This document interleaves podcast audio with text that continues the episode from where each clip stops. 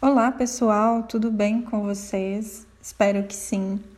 Nossa, que saudade que eu tava de vir aqui, de gravar um podcast, de trazer um tema.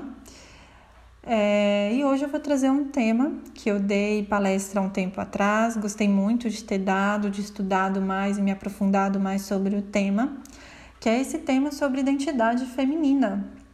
E eu relembrei, né, ao estudar um pouco mais sobre isso, de um filme que eu vi chamado Flor do Deserto. Deixo aí até essa indicação desse filme para vocês, aproveitar aí que o final de semana está chegando.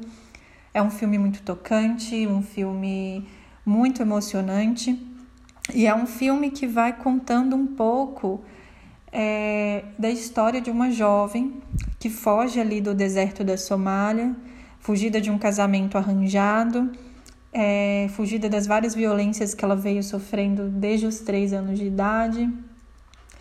É, e aí ela vai começa ela começa a pensar sobre aquilo e foge e aí foge para os Estados Unidos onde ela começa ali uma carreira mas sofre muitos preconceitos é, enfim, não vou ficar dando spoiler aqui, mas é um filme muito emocionante porque é, na Somália há culturas, há imposições e ela não quer aquilo porque é muito sofrido, é muito dolorido, né?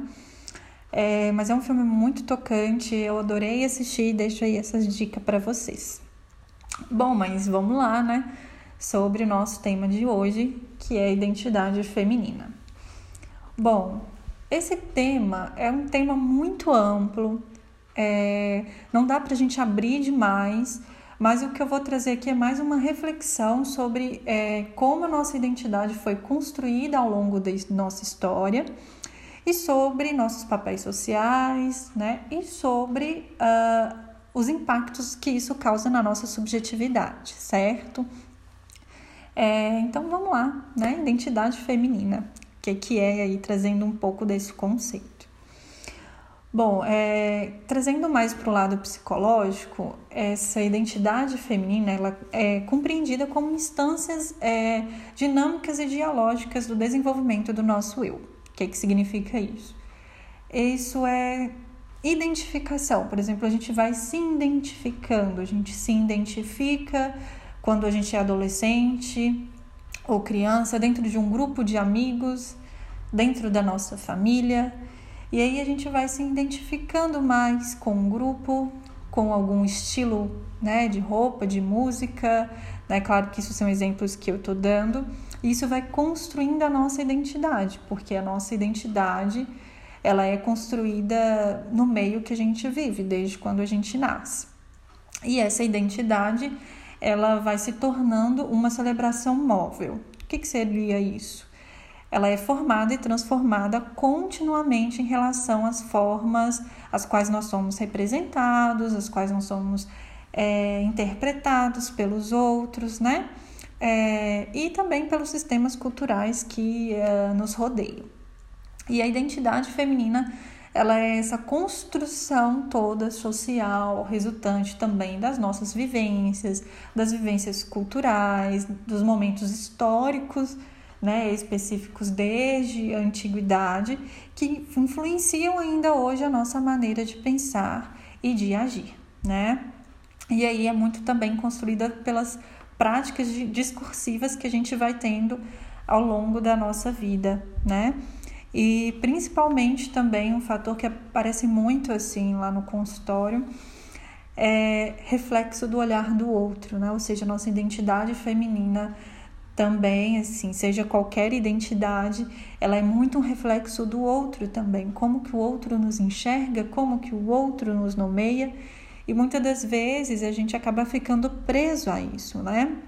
Então há no consultório muito essa queixa dessa preocupação com o, que, o olhar que o outro tem sobre mim, né? Bom, mas continuando, né? Vou trazer agora um percurso sócio-histórico bem rápido para a gente pensar um pouquinho. É, bom, há, né, nesse, no período da pré-história, é, essa questão, né, não existia muito essa questão de homem e mulher, era mais macho e fêmea mesmo. E onde o homem, por ele deter uma força maior e um, né, uma força física maior e uma habilidade mais nas armas, é, ele ficou com a tarefa de sair para caçar. É, e aí a mulher ela ficou é, com a tarefa de limpar essa caça, mas ela não fazia só isso sozinho, né? Os machos, né, os homens ajudavam. Só que era uma relação também de cooperação, né? Uma relação onde é, não havia uma competição, era mais de cooperação, onde um caçava, o outro preparava essa caça é, para todos ali, né? Que viviam ali é, uma maior parte em bando, né? Mas aí a gente vai dar um pulo, né, um pouco maior na história e a gente vai lá para o século XVIII, que com o advento, né, da revolução industrial e do advento do capitalismo, é, esses papéis sociais entre homem e mulher começou a acontecer realmente de fato nesse século XVIII. Ali, né, na nos meios de comunicação, é uma romantização também da mulher, e aí a mulher passa a viver para o amor, porque aí os homens já começam, né? A, esse mundo do capitalismo já começa e aí eles começam realmente a sair para, para trabalhar. E aí a mulher ela passa a viver para o amor, o amor a seus filhos, a seu esposo e a sua casa. Então, para isso, né, ela deveria se manter pura, se manter distante dos problemas e das tentações mesmo desse mundo exterior. E aí, o mundo do trabalho, que dever, deveria ficar sobre o encargo do homem, e a mulher ela ficaria com esse mundo privado, esse mundo da casa, de cuidado mesmo, né? Então é nessa época que começa muito e começa muito esse conceito de natureza feminina, que começa a passar a ser mencionado uh, com muita frequência nesse período, né? Fruto de todo esse contexto sócio-histórico onde a mulher ela começou a ser confinada nesse lar, né, para cumprir papéis sociais que permitissem a seus homens cuidar do mundo produtivo. Né? E aí é nesse meio que os meios de comunicação começam a entrar de fato também na contribuição disso, juntamente com o capitalismo, porque o capitalismo ele foi detido na mão, nas mãos dos mais ricos e principalmente do homem, né? E aí esse discurso social sobre a mulher começa a se modificar só no século XX, que é onde quando vem as grandes guerras, né?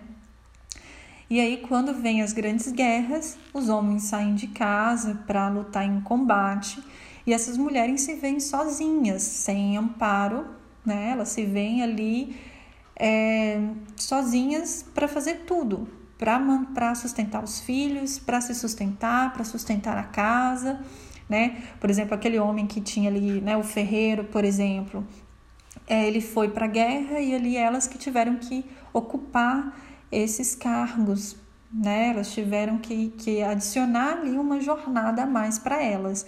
Então, além de dona de casa, onde também é no século XVIII que vem essa essa nomenclatura, né?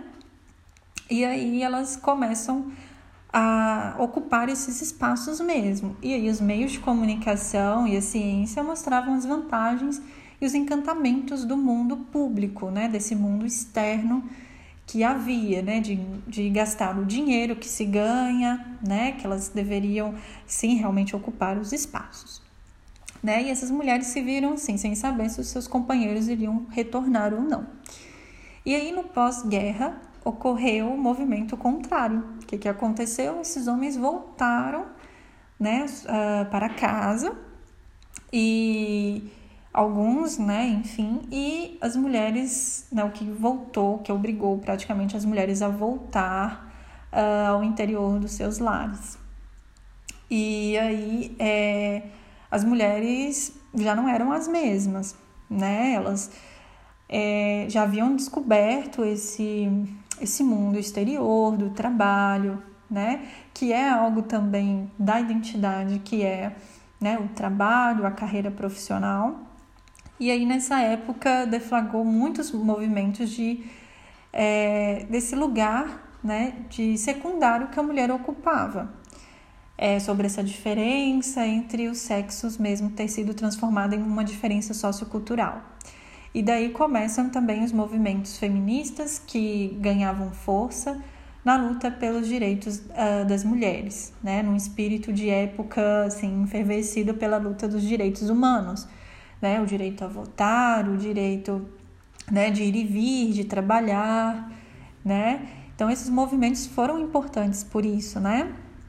Então, assim, mesmo que ser dona de casa continuasse sendo o tema mais enfatizado como identificador da mulher, né? Porque assim, a mulher ela, ah, o que, que você, ah, você é dona de casa? Ah, eu sou dona de casa. Então, há uma uma identificação, né? Como você se identifica, como você se apresenta, né?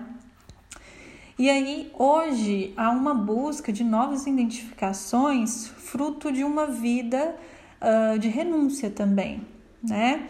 Então, nessa fase de suas vidas, né? O que, que a mulher vem desejando mais? Cuidar mais de si, buscar outras formas de atuar no mundo, até mesmo que as valorizem mais, de liberdade, né? De poder ir e vir também, certo? E aí é, a gente passa também para identidade da mulher contemporânea na atualidade. Então, a mulher contemporânea, com base em novas redes de poder, ela impõe-se na sociedade em diferentes áreas. Então, nas relações familiares, tem as mudanças identitárias, né, de identidade, têm sido muito estimuladas pela troca, redução ou até mesmo expansão de papéis muito em consequência as novas relações parentais, né, que estão ali redesenhando uma nova identidade para a mulher e também para os seus membros, né, é, familiares. Então, se a mulher era dona de casa, os papéis dela uh, dobraram ou triplicaram, né? Elas, além de dona de casa, passaram a ser trabalhadoras, a participar do mundo, né, externo e ter essa divisão do trabalho nas sociedades humanas, né? É, das condições mesmo culturais é, que distanciam aí esse homem e mulher, né? Mas também pelos papéis que são desempenhados no, nos eventos sociais também. Então, quando as mulheres começam a ingressar no mercado de trabalho, as relações entre os dois sexos né, entram em processo de mudança. Então, a mulher, ao ela ingressar nesse sistema trabalhista, ela conquista salário, ela ingressa também no clube dos capitalistas, né? Que usualmente era privilégio masculino naquele século 18, 20 lá que a gente falou. Então começa aí, portanto, a luta pelo poder é, feminino também, que excede aí essa questão de gênero. Então a mulher ela começa a ser participativa, né? Só que uh, quando na época da pré-história essa relação era uma relação de cooperação, na atualidade começa a ter uma relação de competição, né? Profissional aí também, salarial, enfim. Então, na constituição de uma autêntica identidade profissional, a palavra de hoje, né, na atualidade, a palavra de ordem é êxito. Então, mulher contemporânea, né, é colocado que a mulher contemporânea ela tem que ser bem-sucedida, ela tem que ser bem-sucedida nas suas atividades profissionais, ela tem que, assim, considerando tudo isso, né, disputa pelo mercado de trabalho, né, ela precisa estar bem fisicamente, ela precisa estar bonita, ela precisa ser cuidado do seu lar. Então, tudo isso, assim, traz para a mulher uma grande, né? E veja bem aqui eu estou trazendo, né, mais para a questão feminina por causa do tema, mas isso traz uma grande pressão, né? Porque a jornada da mulher, como eu falei, ela duplicou, ela, ela triplicou. Hoje ela às vezes ela é mãe solo, ela precisa é, gerar o provento dos filhos, daquelas pessoas que moram com ela, da sua casa, né? Então, assim, gradualmente elas estão se tornando mais conscientes é, do seu valor na força de trabalho e também dentro das suas relações afetivas. Só que isso vem trazendo grande angústia, vem trazendo aí impactos é, na subjetividade da mulher. Mas em contrapartida, né, enquanto isso, os papéis sociais né, desempenhados pela mulher é, foram e são construídos e consolidados através da história, né, como eu disse desde o começo. E com essas transformações sociais e o advento né, é, do feminismo, as mulheres têm desempenhado papéis diferentes, saindo mais do ambiente doméstico, esse ambiente privado, que era para o homem naquela época, e passando mais para esse meio social, público, né, e assumindo a chefia do lar. Então, muitas vezes, é tanto afetiva até mesmo quanto economicamente. Né? Então, é, muitas das vezes é vários papéis: ser filha, mãe, dona de casa, esposa, trabalhadora, participativa na vida política, é, enfim, são atribuições que tornam assim nítidas as diferenças entre é, os dois pilares de gênero, né? Fruta, fruta assim de uma vasta trajetória tanto é, subjetiva, cultural e política, né? Bom, e trazendo, né, para uma questão mesmo de subjetividade, né? Que a subjetividade é o perfil de um modo de ser, né? De, de agir, de pensar, de sonhar, de amar, que ali delimita né, o interior e o exterior do ser humano. Então, a subjetividade ela é resultado da interação do indivíduo com as suas influências socioculturais, sendo ali modelada de acordo com os comportamentos, com os valores e com os sistemas econômicos e políticos de cada sociedade. Então, assim, quanto hoje, né, é, há um impacto, né, sobre a mulher, né?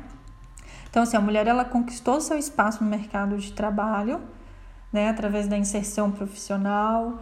Ela legitimou a sua emancipação com relação ao homem, podendo ele obter sua própria renda salarial. É, conquistou o direito ao uso da pílula anticoncepcional então, essa nova forma de existir, fruto de toda uma luta passada, passou a valorizar muito a estética do corpo e a independência financeira e profissional da mulher. Ali, o que contribui para a construção de uma nova subjetividade feminina. E aí, é, eu vou trazer um ponto onde vem causando também muita dor e muito impacto na subjetividade né, no modo como a gente se comporta, no modo como a gente se vê, né, é a questão das mídias sociais mesmo, quanto isso impacta a mulher, né, de que você tem que ser assim, você tem que vestir assim, você tem que ter isso, é, há uma pressão sobre isso. E isso acarreta como consequência é, a questão do sofrimento psíquico, porque há uma pressão assim você tem que dar conta de tudo, você tem que fazer isso. E muitas das vezes esse nosso lado exigente, tanto interno e esse lado exigente externo dessas mídias sociais, uh, do externo mesmo como um todo, acaba nos impactando porque a gente começa a se cobrar demais e sem entender o nosso contexto. Né? Então a gente precisa muitas das vezes entender e pensar que a gente incorpora ou traz para gente é, coisas sem pensar. A gente aceita aquilo que nos é oferecido sem pensar sobre ele, sem refletir sobre aquilo. Né? Será que aquilo cabe na minha vida? Será que aquilo é para mim? Será que eu consigo dentro do meu contexto? Então há uma mistura nisso aí e isso causa muita angústia mesmo, né? E há ali uma, um impacto na subjetividade tão grande que ela se pergunta assim: não, mas espera aí, quem sou eu? Eu me perdi, onde eu estou? E isso acaba gerando aí muita ansiedade também, porque nessa ânsia, né, de querer alcançar aquele ideal, né, de corpo que é colocado, aquele ideal de roupa que você precisa vestir, aquele ideal é, de como precisa ser o teu rosto, é, nessa busca por isso você acaba pensando assim, nossa, mas nunca estou sendo saciado, é, não, tem, tá sempre faltando e às vezes a gente precisa parar e pensar, né? O que que esse excesso está me causando? Ou o que que esse excesso está colocando a escassez de alguma coisa. Então a gente precisa parar para pensar sobre isso. Nem tudo que é oferecido a gente precisa estar ali. A gente precisa questionar e parar para refletir sobre isso. Refletir sobre a nossa subjetividade, sobre quem somos. E eu acho isso muito importante. E eu deixo essas reflexões para vocês hoje.